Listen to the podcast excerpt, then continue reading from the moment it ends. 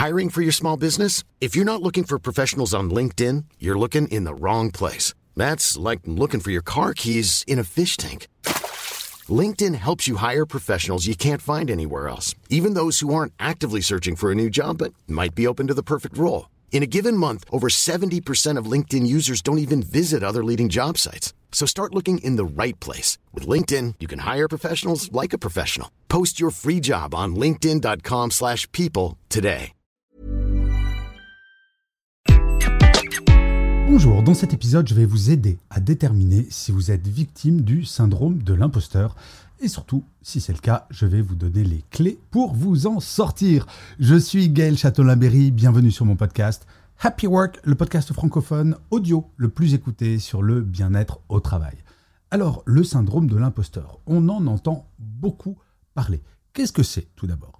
Eh bien, c'est le fait de ne s'attribuer aucun succès de penser que on fait tout un peu par hasard, que si jamais il y a un succès, ce n'est pas grâce à vous, c'est soit la chance, soit grâce à quelqu'un d'autre, mais en tout cas, vous ne vous attribuez jamais de succès. Et bien souvent, ce syndrome de l'imposteur est lié à un manque de confiance en soi. Contrairement à ce que l'on pense, les hommes également peuvent être victimes du syndrome de l'imposteur, même si, il est vrai, mesdames, vous l'êtes un tout petit peu plus. Alors, comment savoir si vous êtes victime de ce satané syndrome? La première chose, c'est que vous ne vous attribuez jamais un succès. En fait, vous visez en permanence la perfection, et donc même quand il y a un succès, soit vous ne trouvez pas ça suffisamment bien, soit vous l'attribuez à quelqu'un d'autre. Le pire, comme je le disais en introduction, c'est de l'attribuer à la chance. Vous pensez toujours que quelqu'un est plus compétent ou compétente que vous. Vous pensez toujours qu'il est possible de faire mieux, plus, en tout cas, vous n'êtes jamais satisfait ou satisfaite de ce que vous avez effectué. Généralement, les personnes victimes du syndrome de l'imposteur vont travailler beaucoup plus que les autres personnes. Et oui, car visant la perfection, on va toujours en faire plus, toujours et toujours plus, en se disant qu'en travaillant plus, on va s'approcher de plus en plus de cette perfection. Et à chaque fois, on s'aperçoit que ce n'est pas le cas. En fait, le syndrome de l'imposteur, c'est une sorte de cercle vicieux qui va faire que la situation dans laquelle vous êtes, loin de s'améliorer plus vous travaillez, elle va empirer jour après jour, semaine après semaine. Alors quelles sont les conséquences sur votre bien-être? Eh bien la première chose, c'est une grande fatigue psychologique dans un premier temps, mais également physique. Et oui, les victimes du syndrome de l'imposteur, malheureusement, peuvent également être victimes de burn-out, car à force de travailler, le corps lâche. Donc la première motivation que vous devez avoir pour lutter contre ce syndrome de l'imposteur, oubliez votre carrière, c'est votre bien-être personnel. L'autre impact que cela, c'est sur votre image. Oui, très probablement, vous avez une très bonne image de quelqu'un de très impliqué. Mais en entreprise, il est important parfois de revendiquer ses succès, de savoir communiquer sur ce que vous avez fait de bien. Or, les victimes du syndrome de l'imposteur le font très rarement.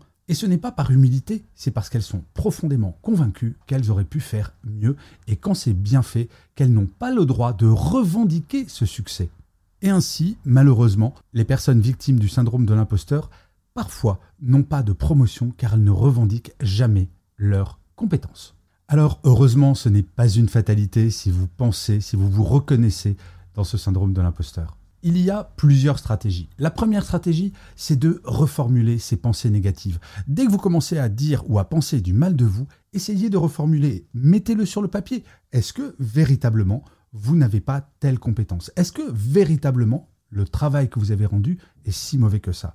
Vous allez voir que bien souvent, tout n'est pas noir, tout n'est pas blanc. La deuxième stratégie, et c'est probablement l'une des plus importantes, c'est de savoir valoriser vos réussites. Quand vous réussissez quelque chose, même si ce n'est pas la chose la plus extraordinaire de la planète, déjà dites-le vous à vous, et ça faites-le tous les jours.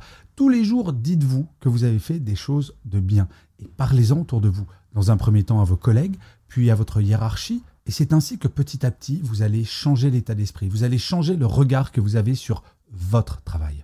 Une chose qui va vous sembler peut-être un petit peu puérile, mais prenez un cahier et notez les choses que vous faites bien, chaque jour. Et encore une fois, j'insiste, même si c'est une petite chose, si ce n'est pas quelque chose qui va révolutionner votre entreprise, notez-le. Et vous allez voir que petit à petit, votre cahier va se noircir de plus en plus. Et vous allez constater que oui, chaque jour, vous faites de belles choses. La troisième stratégie, c'est de vous entourer de personnes qui vont vous aider à avoir un regard juste sur vous-même. En fait, on a trois images de nous. Celle qu'on a dans le miroir, donc les victimes du syndrome de l'imposteur, généralement, n'aiment pas beaucoup ce qu'elles voient dans le miroir. La deuxième image, c'est ce que l'on adorerait être, donc ça, c'est l'objectif de perfection. Et la troisième image, c'est celle que l'on imagine que les autres ont de nous. Eh bien, demandez ce que les autres pensent de vous. Allez solliciter du feedback et vous verrez que oui, bien sûr, il y a des choses que vous pouvez améliorer, bien entendu, mais vous constaterez que chez vos collègues et probablement votre manager, il y a de bonnes choses. Allez solliciter du feedback afin de pouvoir vous rassurer vous-même. Et la quatrième stratégie qui est très importante, c'est d'admettre enfin que la perfection n'est pas de ce monde. Non, vous ne ferez jamais tout parfaitement. Les victimes du syndrome de l'imposteur pensent qu'elles peuvent tout, tout, tout faire parfaitement. C'est humainement impossible. Accepter cette réalité, c'est véritablement le premier pas pour se débarrasser de ce syndrome qui est si handicapant au quotidien. Parlez-en à vos amis et vous verrez que certains de vos amis admettent bah, qu'ils ne sont pas parfaits mais que ce n'est pas très grave, qu'elles font de leur mieux. Je crois que ce qu'il est important de garder en tête, c'est qu'il faut essayer toujours de faire de son mieux. À l'impossible, nul n'est tenu. Oui, j'aime bien les vieux dictons comme cela, mais ils sont toujours d'actualité et encore plus avec le syndrome de l'imposteur. Non, vous n'êtes pas tenu à faire l'impossible. Donc, vous voyez, ce qui est important, c'est véritablement, dans un premier temps, d'avoir conscience que vous êtes victime d'un syndrome de l'imposteur et véritablement de déterminer comment celui-ci s'exprime avant d'agir très concrètement. Cela peut aller très vite pour se débarrasser de ce syndrome. Vraiment, ce n'est pas une pathologie qui est très grave, c'est juste culturel. Depuis que l'on est tout petit, parfois, c'est un trait de caractère que l'on va avoir, de vouloir la perfection, de vouloir toujours faire mieux. Et au final, et je vais finir par un autre vieux dicton, le mieux est toujours l'ennemi du bien. Faites de votre mieux et vous verrez, vous vous sentirez tellement, tellement bien. Je vous remercie mille fois d'avoir écouté cet épisode de Happy Work ou de l'avoir regardé si vous êtes sur YouTube. N'hésitez surtout pas à vous abonner sur votre plateforme préférée. Cela va vous prendre très exactement deux secondes. C'est très important pour que Happy Work dure encore très longtemps. Et en plus, de vous à moi, cela me fait très plaisir. Je vous dis rendez-vous à demain et d'ici là, plus que jamais, prenez soin de vous. Salut les amis.